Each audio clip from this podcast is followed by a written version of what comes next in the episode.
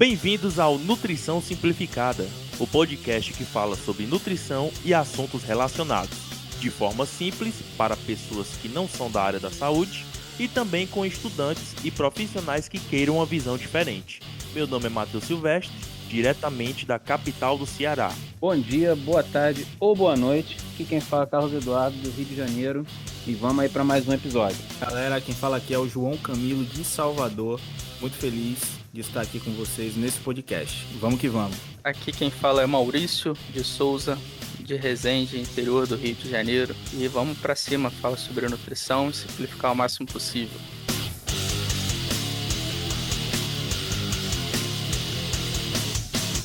No episódio de hoje, nosso bate-papo dessa semana, a gente está trazendo para vocês uma lista de quatro suplementos nível A de evidência, ou seja, eles já foram testados em vários estudos e foram comprovados a eficácia deles. E lembrando aqui o seguinte: se você já é aquela pessoa que está com sua dieta ajustada, está treinando frequente e está num nível já de intermediário para avançado, aí vale sim a pena investir em suplementação, porque não adianta de nada você começar uma rotina de exercícios, uma rotina alimentar, mudar mesmo o que você estava fazendo antes para algo mais saudável e já entrar de cabeça na questão de suplementação. Primeiro você tem que ajustar a sua alimentação, ajustar a ingestão hídrica, ajustar sono. Quando tudo isso aí estiver regulado, tudo isso aí estiver em equilíbrio, aí sim vale a pena o investimento em suplementos. Então, para vocês, quatro suplementos nível A de evidências.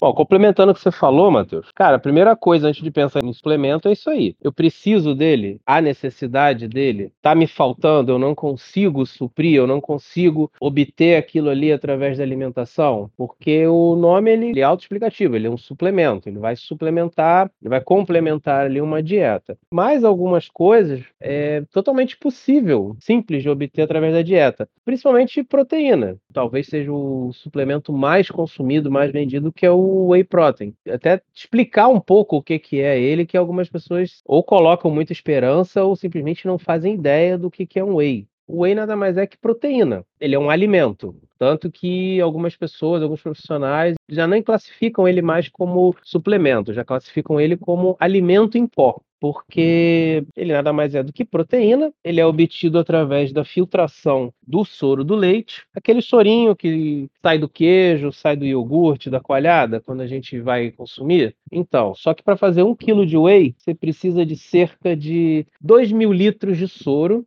precisa de um equipamento bem complexo para filtrar esse soro e segurar ali só a proteína. E depois, esse filtrado passa por alguns processos e tudo para chegar ali no whey que a gente conhece, solúvel, com sabor e tudo. A partir do momento que você sabe o que, que ele é, você consegue saber para que, que ele vai servir. Ele vai servir simplesmente para você ajustar a tua ingestão diária de proteína, que é o que a grande maioria das pessoas tem deficiência na dieta qualquer pessoa que a gente conversa, que a gente acompanha, ela consome pouca proteína. Fato. Normalmente a gente tem, a pessoa vai comer ali proteína no almoço e no jantar e acabou. Para algumas pessoas até vai vai servir, vai ser ok, vai atender, aí você junta ali, come um ovo, come um arroz, um feijão, chega ali num valor razoável. Mas quando a gente está falando de praticante de atividade física, mesmo o cara que faz ali duas, três vezes na semana, ele tem uma necessidade proteica maior. Ele precisa de um pouco mais de proteína. Então, se for uma pessoa que não tem muita disponibilidade de tempo para fazer várias refeições, que não tem disponibilidade de tempo também para preparar várias refeições, ou precisa de algo rápido em algum momento do dia, ou simplesmente quer algo com um sabor mais agradável, mais leve, o whey protein é uma excelente opção, porque essa pessoa às vezes ela só quer ali de algo prático, simples, rápido. Então você pode pegar um, uma coqueteleira, coloca na tua mochila, vai para o trabalho, vai para a faculdade, ou você trabalha na rua andando, você tem como colocar ali um alimento completo que vai te atender sem risco de estragar. Não vai precisar de refrigeração, você pode pegar a coqueteleira, colocar a dose de whey, colocar um pouco de leite em pó, aveia em flocos e, cara, Qualquer lugar você consegue ali uma água gelada, compra uma garrafa d'água, mistura e bebe. Você fez uma refeição completa, dependendo do, do, do, momento, do lugar, você pode botar uma fruta junto, leva ali uma maçã, uma banana para comer junto. Você tem uma refeição quase que equivalente a um almoço, sem risco de estragar, prático, com sabor agradável, que desce fácil. A ideia do suplemento é essa: ela é atender uma necessidade e te gerar uma facilidade de obter proteína de forma mais simples, te dar um pouco mais de liberdade, pois você não, não vai precisar estar levando marmita, precisando de refrigeração, parar para comer uma marmita ali em alguns lugares que às vezes você não tem como, é meio desconfortável, algumas pessoas podem não gostar, você mesmo não se sentir à vontade. Então, ele é só proteína até meio que redundante falar do whey dessa forma. Só para fechar essa parte de substituir proteína, para você ter uma ideia, uma dose de whey ela vai dar equivalente a um filé de frango médio de 80 a 100 gramas. Então é muito mais fácil e prático tu tomar uma dose de whey do que você comer ali um filé de frango na rua. E outra coisa, sobre os tipos de whey, né? que algumas pessoas têm muita dúvida, tem muito mito em cima disso e principalmente muita desinformação. Falam que você tem que tomar o whey hidrolisado logo assim que você termina o teu exercício, se possível logo na academia, e até hoje a gente vê que ainda tem gente agitando shakeira ali saindo do aparelho. Não tem necessidade. Ah, eu terminei o exercício, eu tenho que tomar um whey hidrolisado. Por quê? Ah, porque o whey hidrolisado ele já é pré-digerido, então ele vai ter uma absorção muito mais rápida e vai gerar uma hipertrofia maior. Porque depois do exercício é a hora que o corpo está mais necessitado. Mais ou menos isso. Não existe essa janela de alimentação, de ingestão de proteína tão curta como algumas pessoas ainda acham. Hoje já se sabe que é bem tranquilo você consumir proteína, fazer sua primeira refeição pós-treino em até ali cerca de três horas. É bem tranquilo, é bem seguro. Você não vai reduzir os seus ganhos, você não vai ter catabolismo, não se preocupa. O hidrolisado, ele na verdade ele seria para pacientes com dificuldade de absorção, dificuldade de ingestão de alimentos, que a gente tem um exemplo que é bem comum hoje em dia, que é o bariátrico. O bariátrico ele está ali por uma restrição de volume, por uma restrição de sensibilidade, que ele recém passou por um processo cirúrgico bastante invasivo, então, ele não pode estar ingerindo alimentos que são difíceis de serem digeridos, alimentos que ocupem muito o estômago dele, mas ele precisa ingerir proteína. Qual é a melhor forma? Um whey hidrolisado, que ele já é pré-digerido. A gente tem o whey isolado, esse tem uma aplicação muito boa também, que ele é mais recomendado para pessoas que têm algum nível de intolerância à lactose, porque ele passa por um processo onde se retira a maior parte da lactose. Então, pode ficar algum pouco ainda, vai depender um pouco de marca, algumas marcas são zero, outras chega a ter ali um grama, chega a ter traços, mas no geral ele é recomendado para quem ali tem intolerância à lactose. E o que funciona, que é o mais indicado para grande maioria das pessoas, quase que todo mundo, é o whey concentrado. Ele vai ter em média 80% de proteína por porção, uma porção de 30 gramas vai dar ali cerca de 24 a 25 gramas de proteína. Ele tem um pouquinho de carboidrato, ele tem um pouquinho de gordura, mas é, é irrelevante. Na prática, é irrelevante. Ele vai ter 3, 4 gramas de carboidrato, 1 grama ou 2 gramas de gordura. É, é irrelevante. Você vai tomar 10 doses de whey por dia para isso passar a ter algum peso. E ele é o que serve, é o que se aplica, é o recomendado para a grande maioria das pessoas. Então, se você não passou por uma cirurgia bariátrica, não tem dificuldade de gestão de proteína, não tem intolerância à lactose, não tem por que você pagar mais caro num produto que não vai ter diferença para você. Então, você pode ir ali tranquilo, tem problema, vai ali no whey concentrado, paga menos. Às vezes, se você for comparar por marca, o hidrolisado é quase 2 quilos de um concentrado. Então, às vezes, vale a pena fazer essa comparação. E ainda tem uma, uma coisa muito bacana, né? Não sei que época você vai estar ouvindo esse podcast, mas no atual momento a gente está vivendo uma crise braba aí no, no mundo dos suplementos, né? O whey está muito caro, o quilo da matéria-prima, o quilo da creatina também, enfim. Mas falando de proteína em si, a gente tem os blends também, né? que a gente tem aí proteína isolada da soja, misturada também com whey, que no atual momento tem muita gente fazendo suas escolhas, né? Que é algo também bem interessante. A própria albumina está voltando a ser falada. O papel é o mesmo, suprir necessidade de proteína. Seja ela de soja, seja ela de carne, seja ela de ervilha, soro do leite, a da ervilha, para quem é ali vegetarianismo, veganismo. E uma coisa interessante também a gente pode estar aqui, até o Maurício tocou no assunto, só para complementar um pouco, né, do que o Carlos já falou muito bem. O blend, por ele ter a sua composição mais de três tipos de proteína, acaba, né, adicionando aí ou proteína da carne, ou proteína da soja, às vezes albumina. Então isso torna o produto mais acessível por ter um pouco de cada. E o que muitas pessoas às vezes se pegam muito no blend, é que o blend ele acaba tendo um pouco mais de carbo. Mas o que é um pouco mais de carbo? Carbo, 9 gramas, 10 gramas. E a galera às vezes tem uma noia que essa quantidade de carboidrato vai engordar. É, eu que trabalho com suplementação, eu vejo isso diariamente. Quando as pessoas olham para um blend, elas se sentem até atraídas pelo valor do produto. Mas quando elas olham a composição nutricional lá e elas veem 10 gramas de carbo, elas ficam com medo porque elas acham que vão engordar. É incrível isso. Eu sempre falo, velho, 10 gramas de carboidrato não é nada.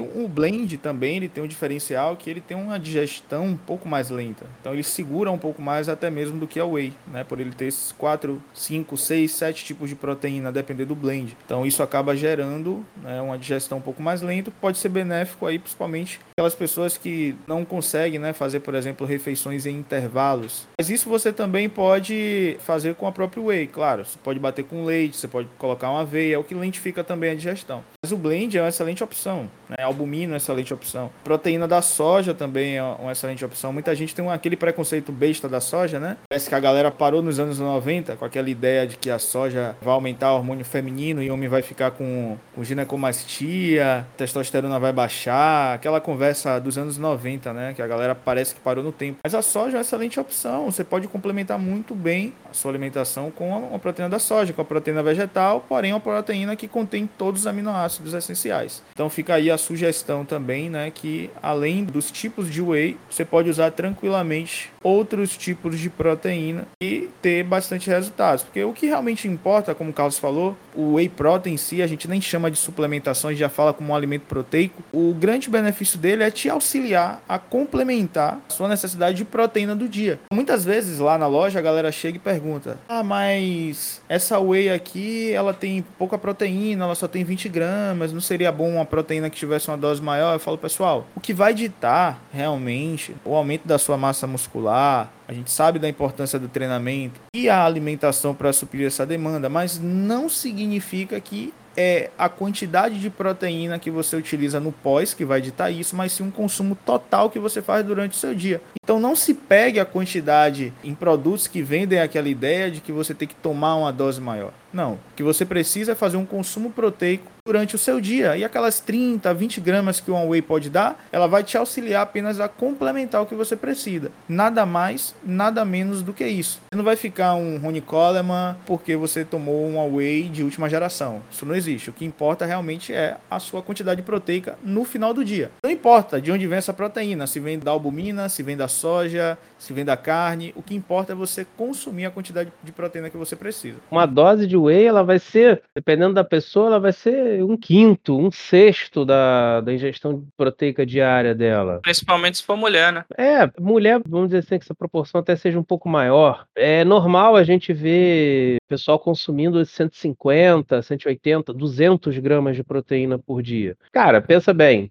Ah, tal marca vai ter 20 gramas por dose, tal marca 25 gramas. Fez diferença? Você tem que consumir quase 200 gramas ao longo do dia. Então, assim, ah, quantas vezes você toma whey no dia? Uma, duas? A grande quantidade de proteína que você vai ingerir vai ser ali do frango, do arroz com feijão, vai ser do, da carne, do ovo. O, o total é que é o relevante. A questão do carboidrato também. O pessoal se pega demais nisso. Ah, 4 gramas. Cara, o que, que é 4 gramas de carboidrato? O que, que é 10 gramas de carboidrato? É só ajustar na dieta. Tira duas colheres de, de sopa de arroz do, do seu prato. Acabou. Hoje, para vocês terem uma noção assim, eu que já estou trabalhando com suplementação, antes antes, tinha muito aquela ideia, né, de vender o whey protein aquela visão de que você tem que tomar pós atividade física de forma imediata. A gente já sabe que essa ideia da janela anabólica, né, essa teoria meio que já foi quebrada, porque esse aumento da síntese proteica ela se mantém por longas horas, então você não precisa necessariamente tomar whey depois do treino para ter resultados. É, ela é quase que constante durante o dia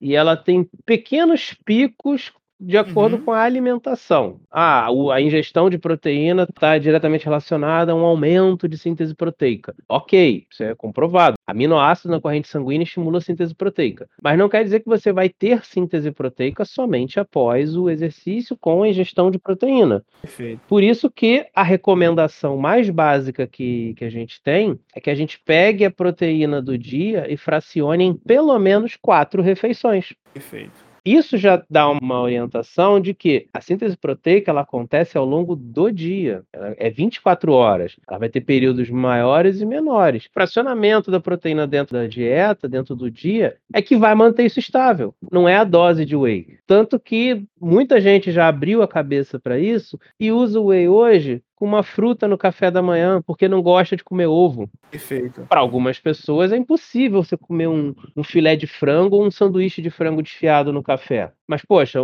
um whey batido com fruta desce, um whey com iogurte. Eu sempre tenho indicado pra galera utilizar o whey protein, principalmente num horário tá na faculdade, no intervalo, no trabalho, porque nem todo mundo tem tempo de abrir uma marmita com uma batata doce, com um arroz e um frango, porque às vezes é maçante. E nem todo lugar dá pra gente fazer isso. Em todo lugar dá pra você fazer isso. Não é confortável, às vezes, você tá, por exemplo, em uma sala de aula e você abrir uma marmita. Tá num ambiente de trabalho ali e você abrir uma marmita. Então, a dose do whey protein ali você, já leva na garrafinha, na coqueteleira, né? Com aveia, pode colocar ali um leite em pó também, uma fruta. Então, é uma refeição que você faz aí em dois minutinhos. Então, essa ideia de que o whey só serve para pós-treino imediato eh, já caiu por terra, né? As pessoas estão abrindo os olhos e vendo que sim, dá para utilizar o whey protein nos momentos. Aquilo é um alimento em pó. Claro que tem muitas pessoas ainda que têm essa ilusão de que tem que tomar whey isolado, hidrolisado, depois do treino imediato. Que elas se acostumaram a essa visão e elas também não buscaram informações verdadeiras, né? Então é muito bom a gente falar sobre isso aqui, porque é, é o que eu sempre falo, a gente não está colocando aqui criando polêmica. O que a gente está falando é passando a informação verdadeira. E até mesmo para as pessoas que trabalham com suplementação, é interessante a verdade ser dita, porque você atrai mais o cliente, você atrai mais as pessoas, porque você está passando uma informação coerente e verdadeira e você amplia o horizonte de pessoas que podem se tornar novos, novos consumidores também da proteína, caso haja uma necessidade. Então, quando a gente vai falar sobre whey protein, é bom a gente falar isso, a gente alcançar outros públicos. Será que uma criança pode usar um whey protein? Pode. Será que um idoso pode usar whey protein? Pode, pô. Entendeu? Então, será, será que é melhor o que para uma criança manhã cedo ela tomar um todinho? Tem algum problema tomar todinho? Não. Mas que nutricionalmente falando, seria mais interessante um pai fazer um shake para um filho com whey protein aveia, leite, uma fruta ou a criança tomar um todinho. Então, olha, hoje a gente vive aquela ideia de que o whey é só para marombeiro e até mesmo, eu vou, vou falar isso aqui, muitas vezes até as marcas de suplementação nas suas próprias mídias, no seu próprio marketing, eles focam muito só no atleta de fisiculturismo. E vou falar outra coisa aqui, atleta de fisiculturismo não compra suplemento não compra suplemento. Então, as marcas precisam focar muito mais também nos nas pessoas comuns. As pessoas comuns têm que entender que ela pode. Você que está ouvindo o podcast, você é um indivíduo comum que não é fisiculturista, que não é atleta de alto rendimento, ou você é um idoso, ou você é um jovem. Sim, você pode utilizar o whey protein. Você pode sem problema, porque é um alimento proteico. Se você come frango, se você come carne, se você come ovo, você também pode tomar whey. E eu vou esticar um pouquinho isso que você falou. Que ó, meu filho é, é sócio do meu whey aqui, cara.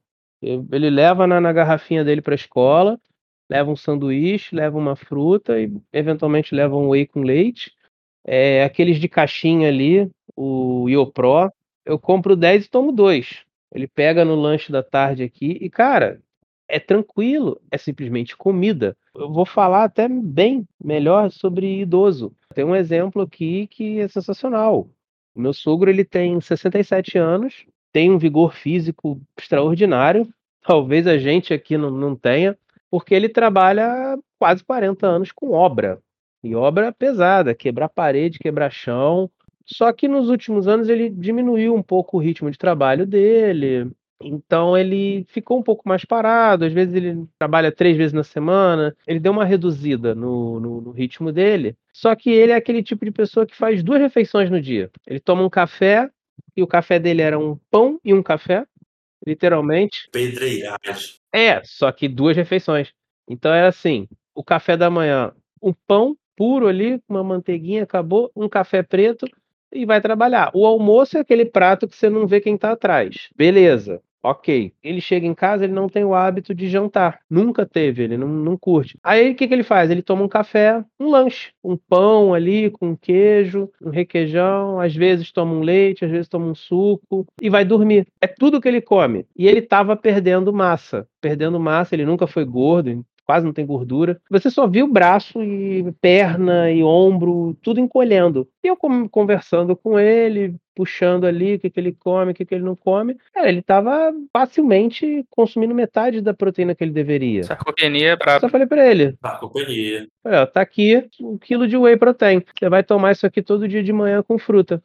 Vai botar 30 gramas, vai bater com leite e uma fruta. Se gostar, bota uma aveia. Cara, ele não fica sem mais. Ele gostou do sabor, ele gostou da praticidade, às vezes ele leva com ele, e assim, você vê. Mais importante dos benefícios, é. né? Na verdade. E ele começou a fazer umas caminhadas, assim, 9, 10 quilômetros. E ele estava se sentindo muito cansado, muito cansado, muito cansado. E ficava dois, três dias dolorido. Falei, você não está recuperando, teu corpo não está recuperando, você não come proteína. Cara, hoje ele não fica sem whey, ele gosta do sabor, ele acha prático, ele diz que fica alimentado, chega no almoço, ele não precisa comer tanto. E ele simplesmente parou de perder massa. Cara, mas quando você fala para uma pessoa de quase 70 anos, fala assim, toma whey protein, ué, mas isso aí é para quem faz musculação? Não, não é. Isso aqui é para quem não consegue comer. E hoje, fico feliz quando eu vejo muito, muito profissional, a gente dá uma passada na internet, e eu acho que o maior público para whey protein não é o marombeiro, não é o cara da academia. Eu falo hoje, assim, com a maior certeza do mundo, o melhor público para whey hoje é criança, adolescente e idoso. Falo com certeza. Eu concordo plenamente. Mas sabe por quê, Carlos? Eu tava comentando até com um amigo meu, falei, velho, as marcas de suplementação, elas entraram tanto no hype da mídia, do atleta, do fisiculturista, até mesmo, por exemplo, a gente vai ver algumas marcas, os vídeos da própria empresa, o Instagram, sempre focando no atleta do fisiculturismo, sempre mostrando... Propaganda. Sempre, sempre o bodybuilder, aquele cara fortão. As pessoas às vezes vinculam até o próprio whey protein com outra coisa, né? Porque. Pensam que é, é medicação, é hormônio, é isso, droga. Isso. Mas já tem marcas que já fazem esse trabalho, né, que alcançam um público mais comum. Então, hoje, eu, eu acho que as empresas de suplementação elas deveriam focar nisso, pô, porque quem consome suplemento hoje é o público comum, as pessoas comuns, sabe? Trazer maior quantidade de informações sobre isso, de vincular essa ideia de fisiculturismo. Né? Somos todos atletas, né? De quem quer sair. Cara, já começa na, nas embalagens e nos nomes. Evas. Devils.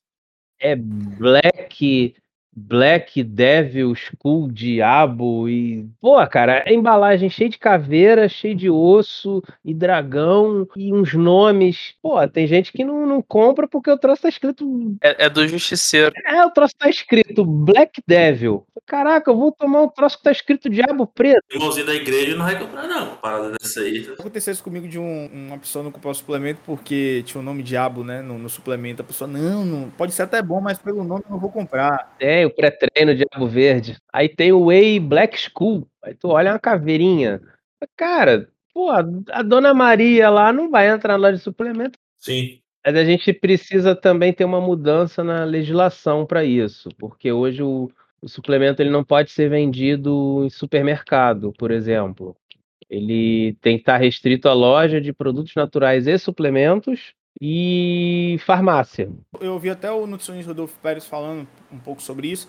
É, e a própria cultura lá dos Estados Unidos, né? Que isso, isso já está na prateleira do mercado. Você compra em loja de conveniência no posto de gasolina. É, isso já é comum, então é acessível. É, para as pessoas isso é comum lá. A criança tomar whey. Aqui ainda é um tabu. Quando você fala que uma criança pode tomar whey protein, o pai e a mãe já ficam desesperado. Não, meu filho pode tomar. Igual quando a gente fala que o idoso pode utilizar creatina. Deus, né? E é até o que eu vou abordar.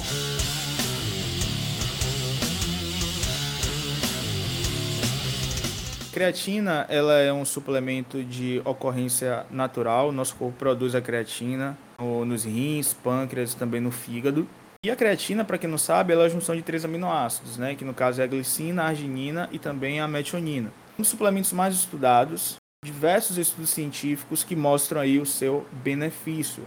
Uma coisa bastante interessante é que há alguns anos atrás a creatina ela foi proibida pela Anvisa aqui no Brasil. Através dessa proibição, diversas instituições começaram a fazer vários estudos com a creatina, porque existiam denúncias, pessoas afirmando que a creatina causava danos nos rins, danos também no fígado, e com isso, né, a creatina ela foi proibida para que houvesse maiores estudos de forma mais relevante para que realmente pudesse ter uma confirmação de que esse produto não iria trazer nenhum dano à saúde das pessoas que utilizassem. Com isso, foram feitos diversos estudos, principalmente em, em grandes instituições, e a creatina se mostrou um suplemento muito benéfico, sem nenhum colateral, né? Então, é, é considerado o mais seguro é, que tem. Considerado os suplementos mais seguros. Então, nós temos aí estudos com crianças utilizando doses altas de creatina por um longo período de tempo, idosos utilizando creatina sem nenhum efeito colateral. Então, depois desses estudos, a creatina ela foi liberada, as pessoas começaram a utilizar a creatina, porém, por conta daquele período que a creatina ficou proibida, muito mito se criou em cima desse suplemento. Então, até hoje, é muito comum as pessoas, quando vão comprar a creatina, elas ficam sempre com medo e elas sempre perguntam: creatina causa algum dano renal? Creatina causa algum problema no fígado? Isso é muito comum, as pessoas perguntam isso porque elas têm medo. Mas, como o Carlos falou, a creatina ela é um suplemento extremamente seguro, ela não causa nenhum dano à sua saúde, mesmo tomando ela em uma quantidade né, que é um pouco maior e por longos períodos. Creatina, pessoal, também tem um, grande benefício, que é ela auxilia na melhora da performance, principalmente porque ela tem como função aí auxiliar o aumento da produção de ATP. Então, o ATP está relacionado à nossa energia, à nossa moeda energética. Então, indivíduos que fazem a, a, utilização da creatina acabam tendo esse benefício durante a prática da sua atividade física, aumento de força, aumento de resistência, e com isso você acaba tendo, né, uma melhor performance no seu treinamento. Outra coisa que eu gostaria de falar é que o efeito da creatina só pode ser percebido após a terceira ou quarta semana de utilização. Isso porque ela precisa ficar saturada nos nossos receptores. Então muitas pessoas têm aquela ideia de que vai tomar creatina antes do treino para aumentar a força. Isso não existe. A utilização da creatina ela pode ser feita em qualquer horário, independente se vai ser antes ou depois do treino, ou no café da manhã, não importa. O importante é que você faça o consumo dela todos os dias. Mesmo nos dias que você não treina, você pode estar fazendo a utilização da creatina para que você possa realmente ter esse benefício. Por quê? Porque ela vai ter um efeito a partir do uso crônico, né? um, um uso que você faz de forma contínua. Muitas pessoas elas pensam que pode utilizar a creatina por um mês e tem que parar, mas não é assim. Você pode usar a creatina tranquilamente por dois meses, três meses, quatro meses, cinco meses, um ano, dois anos, sem parar sem nenhum efeito adverso. Isso já é comprovado em estudos científicos, então você pode manter tranquilamente a utilização da creatina sem medo de ter qualquer efeito colateral. Então essa é uma das dúvidas mais comuns que as pessoas têm. Até pouco tempo atrás também tinha um custo-benefício, né? Só que com o aumento do preço da creatina, a creatina teve um aumento, se eu não me engano, de 80%, né, a 90% mais ou menos. Então aumentou bastante. Uma creatina de 300 gramas que antes custava em média 70 reais, 79 reais, hoje está custando 150, 160 reais. As pessoas estão se assustando bastante com o preço da creatina. Mas, na minha opinião, ainda vale a pena porque a maioria das pessoas utilizam em média aí de 5 a 6 gramas de creatina, então um pote de 300 gramas vai estar durando em média 50 dias a 60 dias. Relativamente ainda continua valendo a pena, na minha opinião, principalmente porque através da alimentação a gente não consegue quantidade de creatina ideal. Creatina a gente pode encontrar aí principalmente em, em fonte animal, no caso carnes vermelhas, também no, nos peixes. Porém, para que a gente encontre uma quantidade que a gente consegue através da suplementação, a gente teria que consumir uma quantidade muito grande dessas fontes de proteína animal. E financeiramente falando, acaba sendo mais viável fazer a utilização da creatina. Né? É, teoricamente seria possível Sim. obter essa quantidade da alimentação teoricamente. Só que é logisticamente sim, é sim. inviável, né? E financeiramente, porque você teria que comer um quilo de carne vermelha sim, por certeza. dia. É, Outra é coisa também que a galera sempre tem dúvida em relação à creatina é sobre a retenção. Verdade isso? Sim, é verdade. A creatina causa retenção. A retenção boa, você fica bonito. Isso, a retenção intramuscular é dentro do músculo. Isso é muito bom. Diversas vezes eu já ouvi isso. Ah, eu tomei creatina e fiquei inchado. As pessoas sempre querem terceirizar a culpa. Diversas vezes as pessoas já chegaram para mim e falaram: Ah, Camila, eu tomei determinado whey e engordei. Aí você fala: Pô, como é que você engordou tomando whey se uma dose de whey tem 140, 130 calorias? você não engordou tomando whey, você engordou porque você está comendo pra caramba e você está colocando a culpa no suplemento que não tem nada a ver. Então a creatina ela não retém de uma forma ruim, porque a retenção da creatina é dentro do músculo. Agora se você está retido, é porque você está fazendo um consumo exagerado de sódio na sua alimentação. Ah, tua dieta tá errada, você errada. não tá fazendo cardio. Isso. Tá bebendo pouca água. Com certeza. Não adianta culpar o suplemento por isso. Mulheres também, eu percebo muito, as mulheres têm um medo de tomar creatina, cara, é incrível.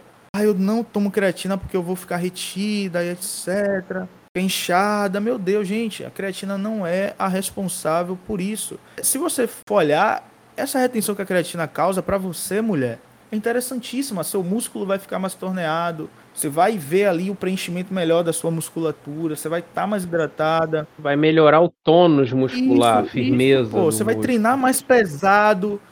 Poxa, é show de bola, pô. Principalmente das pernas ali que a mulherada gosta, né? O músculo grande. Isso, entendeu? Então, pô, é benéfico demais. Então, vamos, vamos perder essa visão, às vezes, antiga, lá dos anos 80, 90, porque a informação, ela tá aqui pra gente, né? Os estudos científicos estão aí, os grandes profissionais da área de nutrição estão aí, quebrando esses mitos, mostrando que é possível sim você fazer a utilização, suplementação de forma inteligente e ter resultado. Então a creatina é, é um desses suplementos, né? E outra, outras atividades, elas estão descobrindo que podem tirar proveito da creatina, né? Porque se você simplificar o funcionamento dela, ela vai fazer você conseguir executar um pouco mais de força por um pouco mais de tempo. Assim, falando bem simplificado mesmo, né? Vamos botar assim, na musculação, você conseguiria fazer três, quatro repetições a mais, colocaria uma plaquinha a mais, pegaria um halter 2 quilos mais pesado. Então ela te dá uma capacidade de fazer um pouco mais de trabalho. Mas você pode jogar esse benefício dela para outros esportes. E um esporte que está usando muito de um tempo para cá é a corrida. Uhum. Aí você pensa, ah, mas a corrida é endurance, é um exercício de, de média intensidade por longos períodos de tempo teoricamente não teria esse apoio da creatina? Mais ou menos, porque é aquilo que a gente já falou antes, né, em outro episódio as vias metabólicas do exercício elas estão ativas o tempo todo. Algumas modalidades ativam mais uma via do que outras.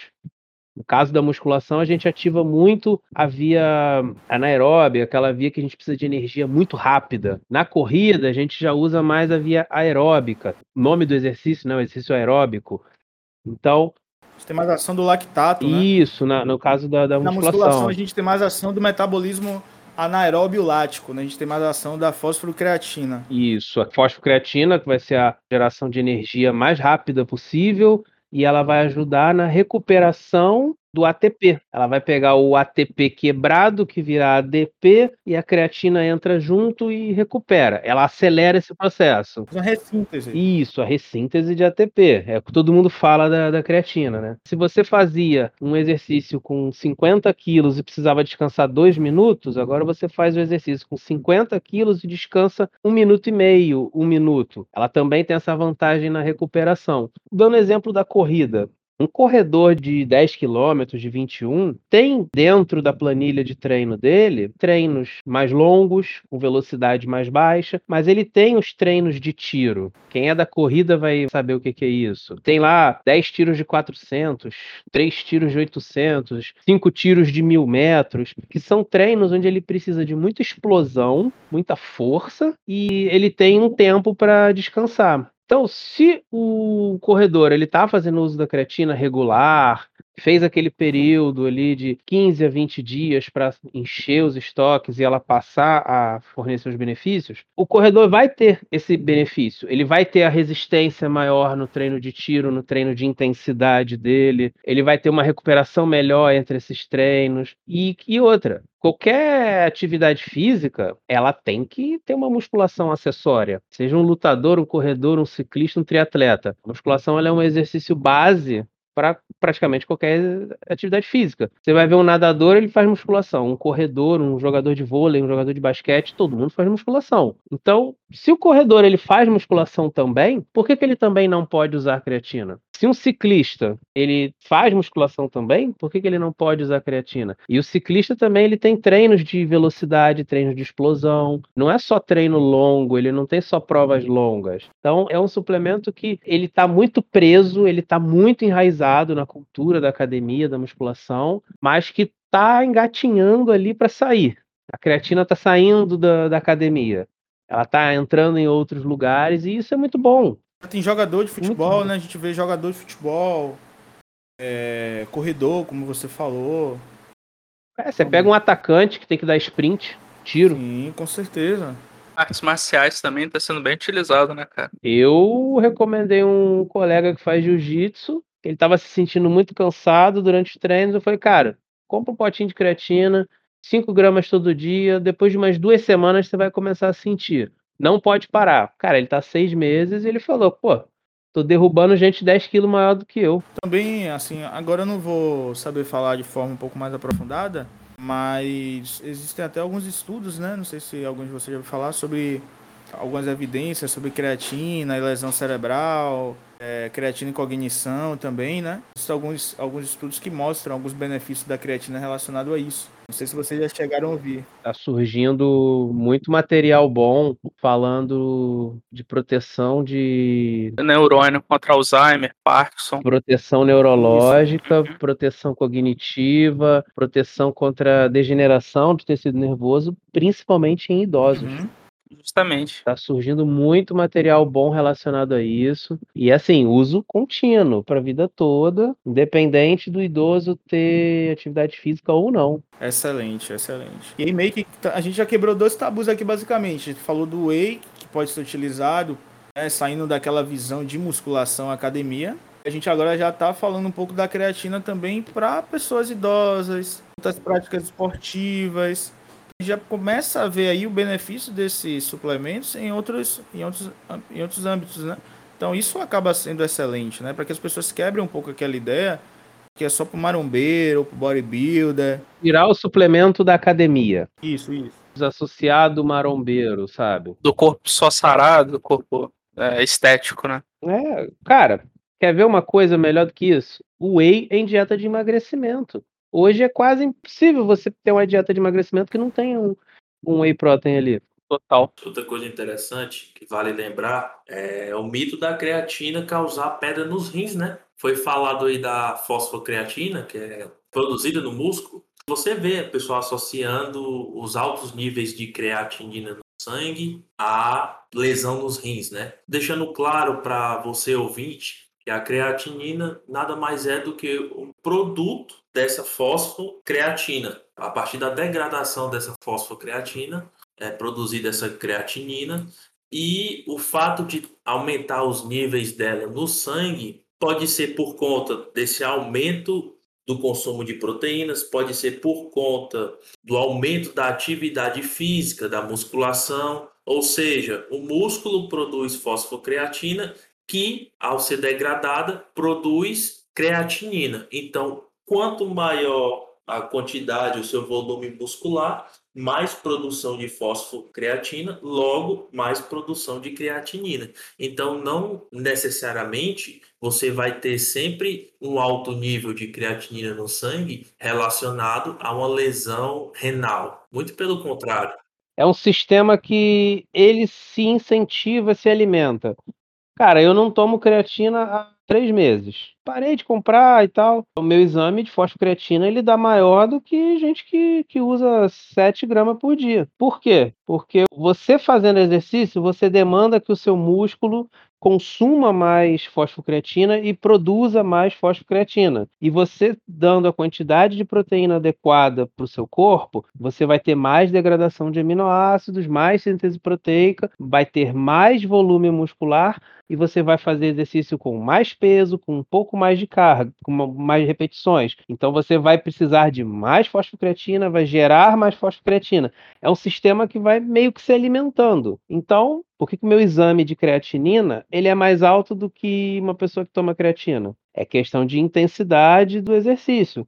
Então, isso prova, eu posso dar um exemplo meu, de que não tem relação nenhuma e que creatinina elevada dentro de um certo parâmetro, óbvio, ela não é sinal de, de função renal prejudicada. Pode até entrar na questão da ureia, né? Todo mundo que faz musculação vai ter o exame de ureia elevado. Isso daí é certo. Quem faz dieta hiperproteica. Tá consumindo mais proteína, tá degradando mais aminoácido, vai gerar mais excreta nitrogenado. Mais ureia, o rim vai embora. Filho, beba água, garrafa d'água na mão o tempo inteiro. Não pode extrapolar isso por exame de sangue e falar que tá com problema renal. Enfim, é isso aí. Mas a gente agora pode partir pra cafeína, né? É, agora a gente entra em um aí que, que a galera deposita muita esperança. 137 trimetilxantina.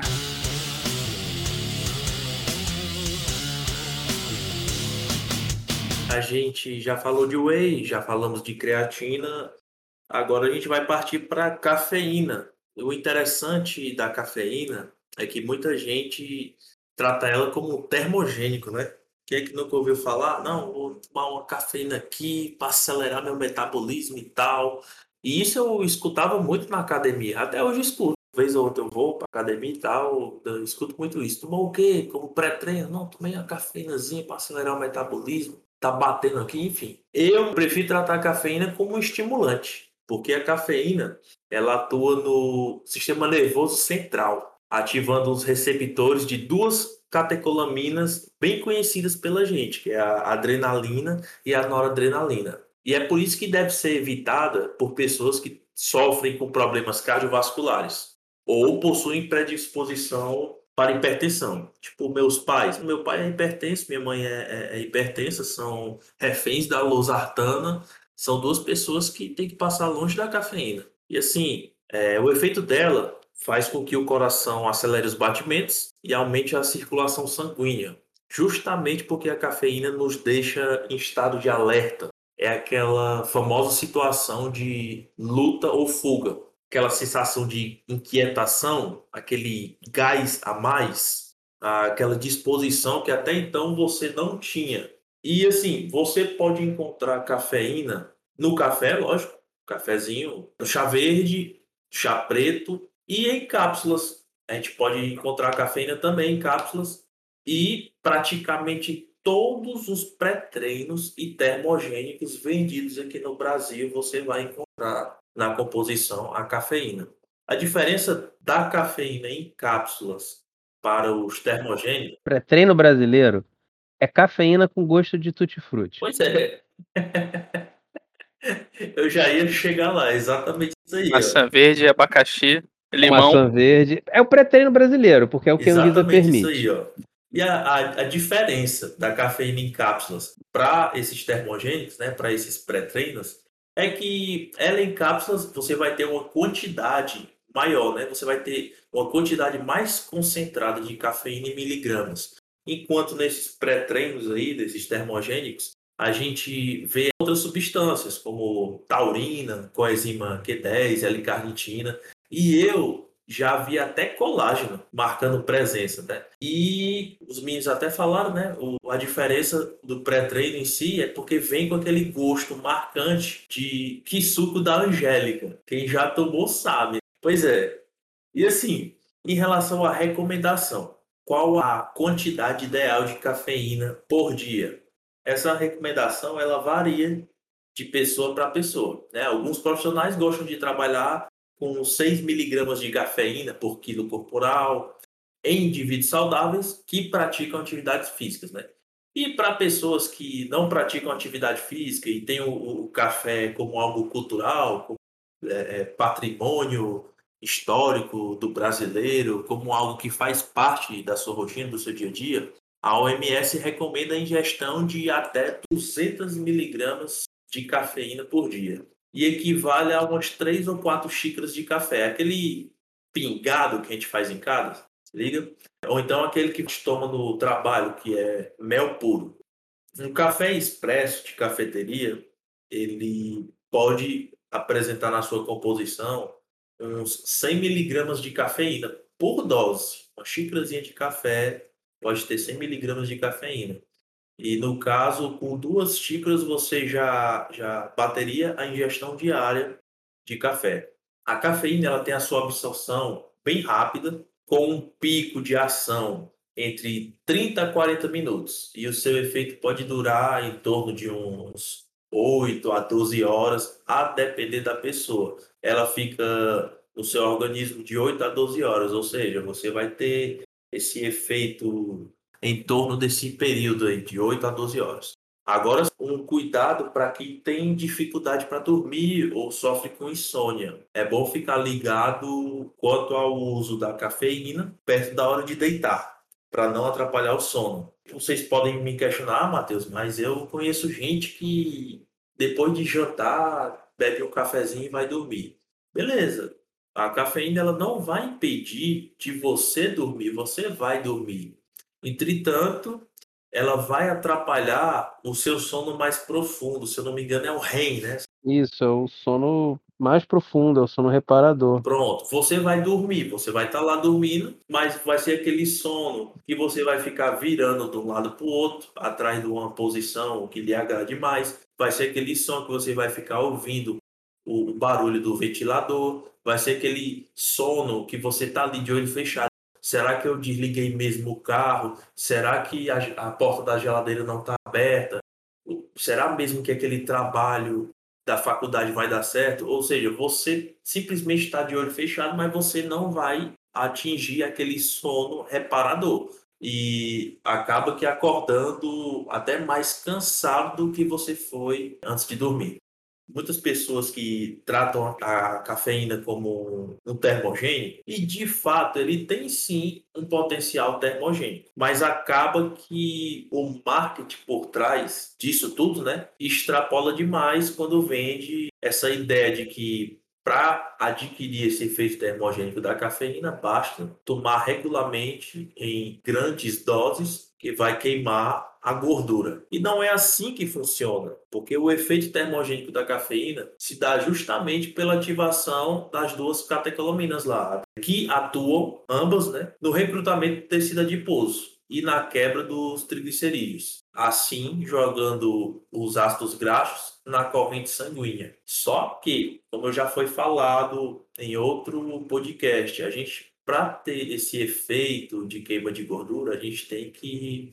garantir um ambiente propício a essa queima de gordura. E que ambiente seria esse? Déficit calórico. exatamente isso aí. Se você não tiver em déficit calórico, vai ser irrisório esse efeito todo da cafeína. Não adianta se entupir de 400, 600 miligramas de cafeína pensando que vai dobrar o efeito, que não vai. Porque já tem estudo aí dizendo que o consumo né, de, de, de uma dose grande de cafeína, vamos por 600 miligramas, você vai ter um gasto ali termogênico de 50 calorias.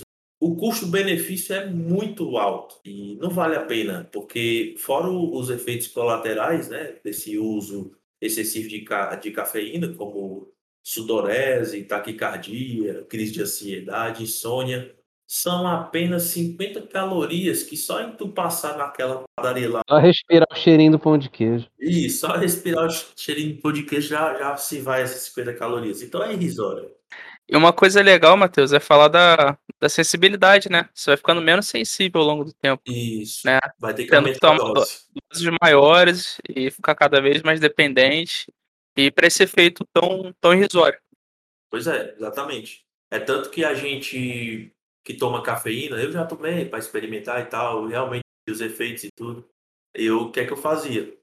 Eu tomava durante o período, assim, fiz por conta própria, não recomendo. A gente sempre recomenda aqui ajuda profissional, mas a gente testei, deu certo, o que é que eu fazia? Acabava o potezinho de cafeína, eu deixava para comprar outro daqui a dois, três meses, que é quando o corpo vai se recuperando, vai se acostumando, sem aquele uso da cafeína, para poder você voltar a tomar novamente. Então, assim, para que que serve a cafeína? Para quem, né? Por que, que eu vou utilizar a cafeína? Para que, que eu vou utilizar? Moral da história. A cafeína ela vai servir para aqueles dias que você tá preguiçoso, assim na lata, aí bufo. Aqueles dias que você não quer mais nada com a vida, quer só chegar em casa, tomar o banho, botar a roupa mais folgada, deitar no sofá e esperar o mundo acabar. Pronto. Ah, mas tem treino, mas tem aquela aula lá, sei lá, combinei de sair com os amigos, mas estou sem ânimo pra caramba pronto, a creatina, aliás, desculpa, a cafeína vai entrar nisso aí.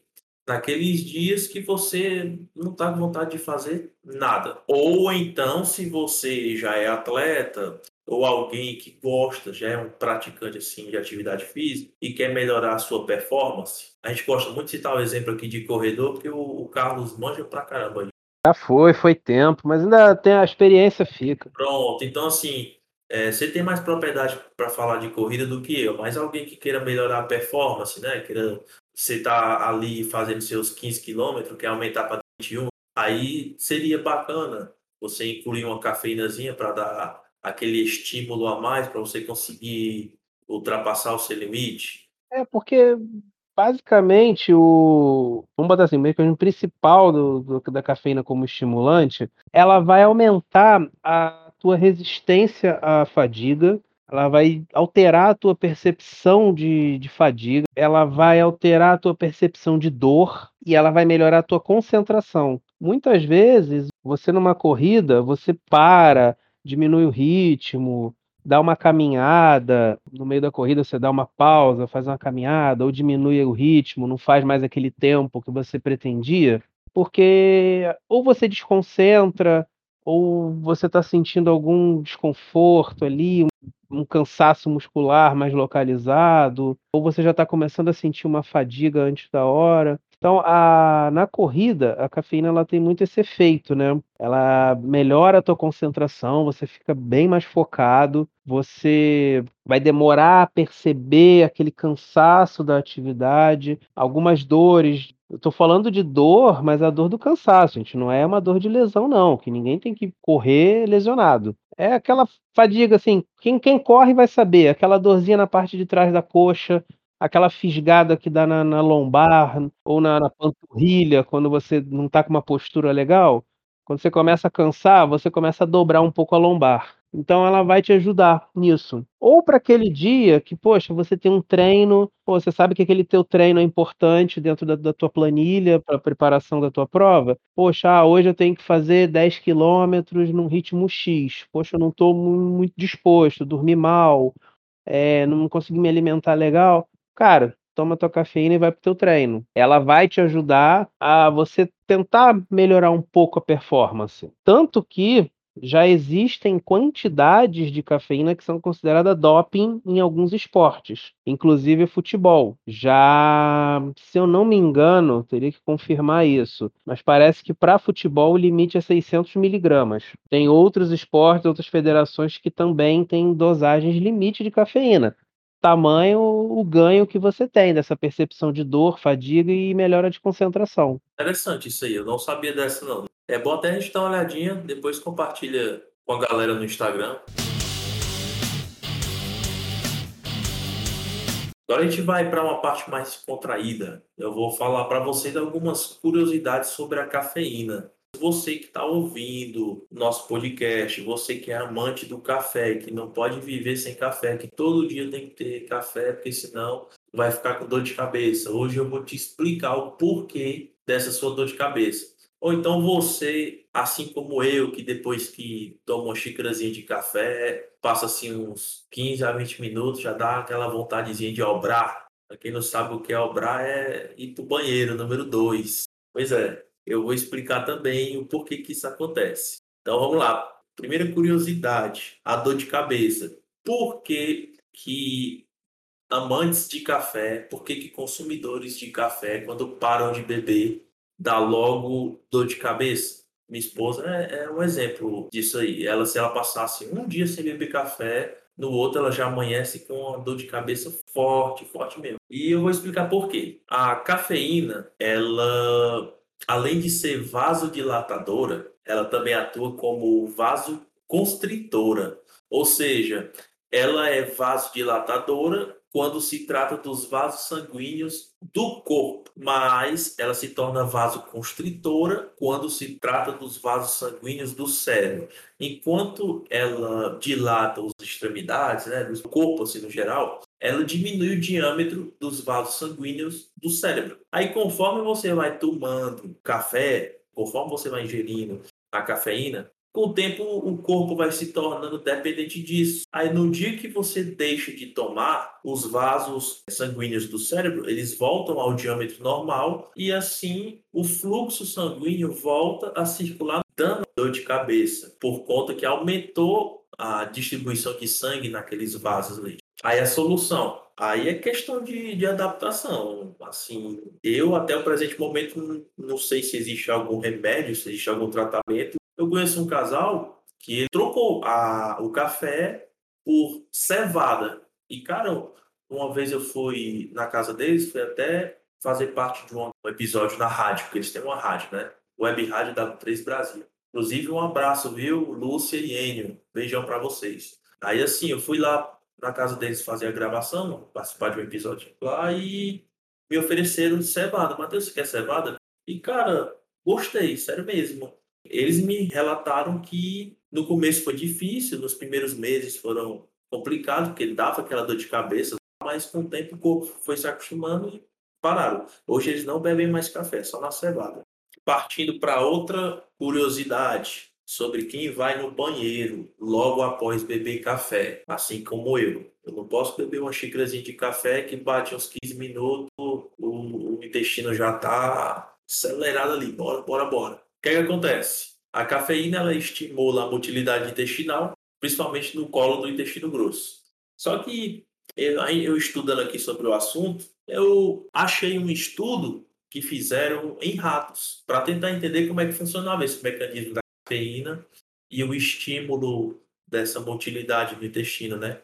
E nesse estudo eles dividiram os ratos em dois grupos, onde o primeiro grupo tomava o café normal, cafezinho preto, e no outro grupo tomava café descafeinado. E notaram que ambos os grupos tinham a mesma melhora dessa mobilidade, né? dessa motilidade intestinal. E se a gente antes pensava que era a cafeína que fazia isso, como é que os ratos do grupo que ingeria café descafeinado tinha o mesmo benefício? Aí foi descoberto que existe outra substância presente no café, que é o ácido clorogênico, que ele age estimulando o estômago a despejar mais rapidamente o conteúdo gástrico, né? ou seja, os alimentos que estão ali, para o intestino delgado através dos movimentos peristálticos. Né? Ou seja, a partir do momento que você bebe café, você tem a cafeína estimulando a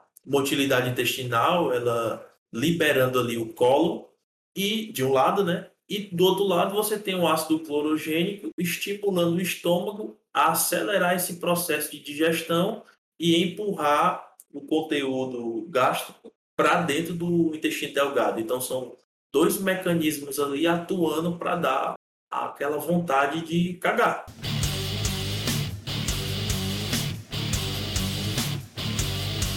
Então, galera, agora a gente vai trazer aqui o nosso quarto e último suplemento classe A. E a gente vai falar agora da betalanina. Então, o que, que vem a ser a betalanina? Ela é um tamponante, é, ela vai atuar no sistema tampão dentro do miócito. E o que, que a gente sabe do sistema tampão, o que, que a gente lembra lá das aulas de química, do seu médico, enfim. A gente sabe o que, que são os íons H+, né? Que deixam o ambiente mais ácido. E como já foi dito anteriormente sobre a creatina, sobre é, as proteínas em si, a gente tem o metabolismo anaeróbico. Então a gente tem essa conversão do, do piruvato ao lactato e a gente está ali sempre gerando bastante H+, dentro da, da célula durante o exercício resistido, né? como por exemplo a musculação. Então, a gente tem esse excesso de H+, dentro da musculatura, dentro da célula do músculo.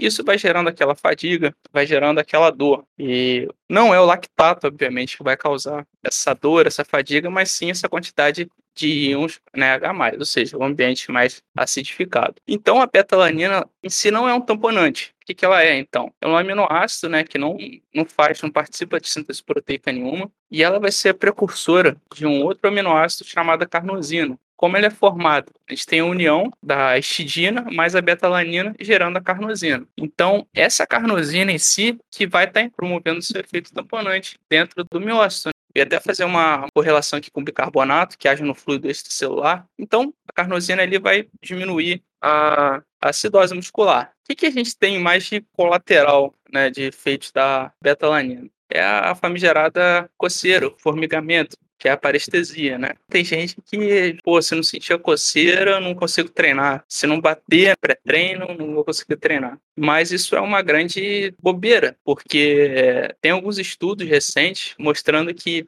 doses, por exemplo, de pré-treino que tem menos de 1,6 gramas de betalanina não geram é, efeito sobre performance em si, de, de resultados no treinamento resistido. A gente tem que ter doses acima de 3,2 até 6,4 gramas por dia. E assim como o João falou da creatina, que é o uso crônico, a betalanina entra também como uma suplementação de uso crônico. Então é, é, é interessante também a gente falar sobre a, saturação que ela precisa ter. Se você está começando a tomar betalanina ou toma betalanina, é coisa de 4 semanas a 12 a 16 semanas para você começar a sentir um resultado legal, um resultado sensível. E voltando um pouquinho sobre a parestesia, para quem não curte muito esse formigamento e quer ter os benefícios desse suplemento, nada mais é do que tá fracionando a dose. Você pode fracionar, tomar de manhã, de tarde, à noite, de acordo com o seu nutricionista mandar, de acordo com o que você queira. Lembrando que os estudos é, trazem de 3,2 a 6,4 gramas ao dia durante 4 a 12 semanas para você já ter uma saturação legal. A betalanina em si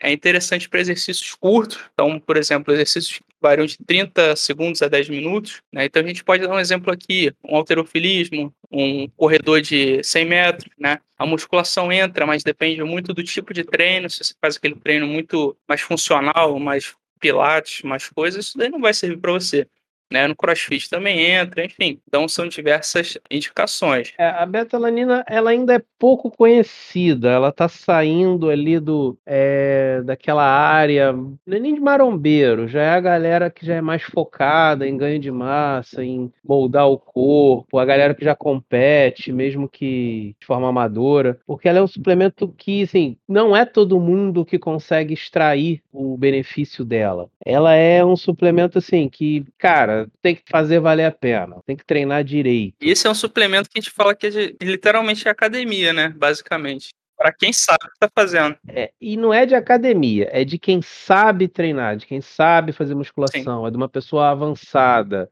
É o cara que, que pô, tá no limite da, da força dele, tá no limite da execução técnica. O cara que, pô, se ele aumentar a carga que ele trabalha, ele já corre um risco de se lesionar, então ele já começa a manipular outras variáveis do treino. Sim, é, é, é um suplemento para gente avançada. Excelente. Porque, assim, se você está com seis meses, um ano de academia, você ainda não sabe o que, que é a falha. Tá sabendo nem agachar, não. Quem dirá tomar betalanina. Você não sabe o que, que é a falha do músculo no exercício. Você não sabe qual é o teu limite. Você acha que aquilo é falha. Você começou a sentir um desconforto. Falha mesmo. O dia que você sentir o teu músculo falhar, você vai saber. Então ela é. Tu não vai conseguir mexer, é, né? Cara, é, são poucos é exercícios é que o pessoal consegue chegar. E o que que acontece? Ela normalmente ela é um suplemento mais. Aí assim, não é que seja mais indicado. Culturalmente, se usa muito ela em, em período de bulking, em período de ganho de massa, seja usuário de esteroide ou não, porque ela vai trabalhar junto com a tua força ela vai trabalhar junto com a tua resistência. Então, é mais inteligente você usar ela num período que você está mais alimentado, quando você está focado em ganho de massa. Por quê? Como você falou, ela vai funcionar como um tampão, ela não vai deixar o pH ali dentro da célula alterar, porque quando você está fazendo o exercício de musculação, você precisa de uma quantidade de energia muito grande, muito rápido. Então você acaba indo para a via anaeróbica. Você vai ter a quebra da, da glicose, vai ter liberação de piruvato, formação de ácido lático. Não é esse ácido lático que dá a dor e a queimação, como algumas pessoas pensam. É o H, né? Isso, é a liberação de íons de hidrogênio, ou H. Essa liberação desses íons de hidrogênio, eles tornam ali o ambiente mais ácido. Então, essa queimação que você sente fazendo o exercício é acidificação. E existe um limite, existe uma tolerância do músculo a essa queda do, do pH, porque o pH vai se tornando mais ácido, ele vai diminuindo, né? Ele vai ali 7.3 para 7.1, 7.0.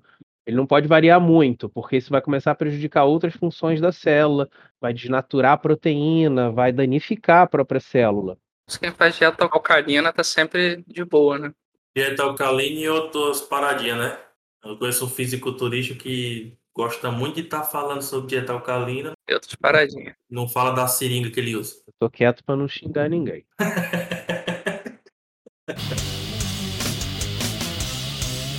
Aí, mas existe um limite do, do quanto o corpo pode tolerar essa mudança de pH. E esse limite, é, se você pass conseguisse passar dele, você ia prejudicar a sua célula. Então você vai ter um momento ali que você para de fazer o trabalho. O teu corpo bloqueia você conseguir fazer o exercício, tá? Então o que que acontece? Você para o exercício, o teu corpo consegue, através de mecanismo de equilíbrio, ele vai, através do bicarbonato, que está ali circulando no, no, sangue, na célula, ele vai reter esses íons H+, e vai tirar essa acidez do meio. É o período que você está descansando entre a série. Você vai lá, um minuto e meio, dois, três minutos, depende do, do teu ritmo. Esse descanso é o tempo dessa acidez baixar e você está pronto para outra série. É aí que entra a betalanina. Como ela vai funcionar como um sistema tampão, ela vai absorvendo esses íons H+, ela vai captando e não deixa o pH variar. Sim.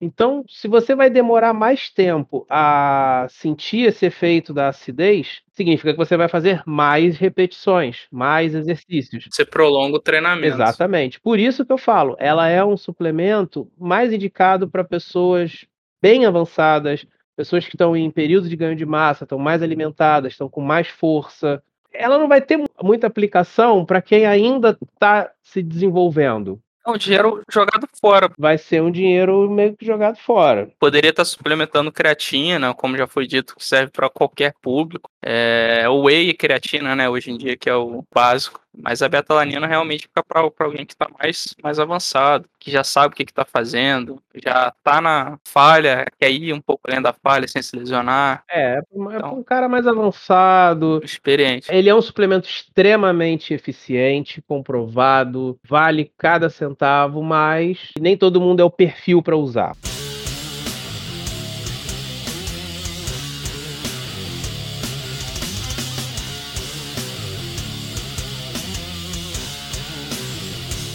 E vamos chegando ao fim de mais um episódio. Vale lembrar vocês de estar seguindo a gente no Instagram, arroba simplificada Nutricão, e vai estar aberto para tirar dúvidas, mandarem sugestões. E deixem algum comentário, alguma sugestão, alguma crítica, quais tipos de conteúdo vocês querem ver aqui.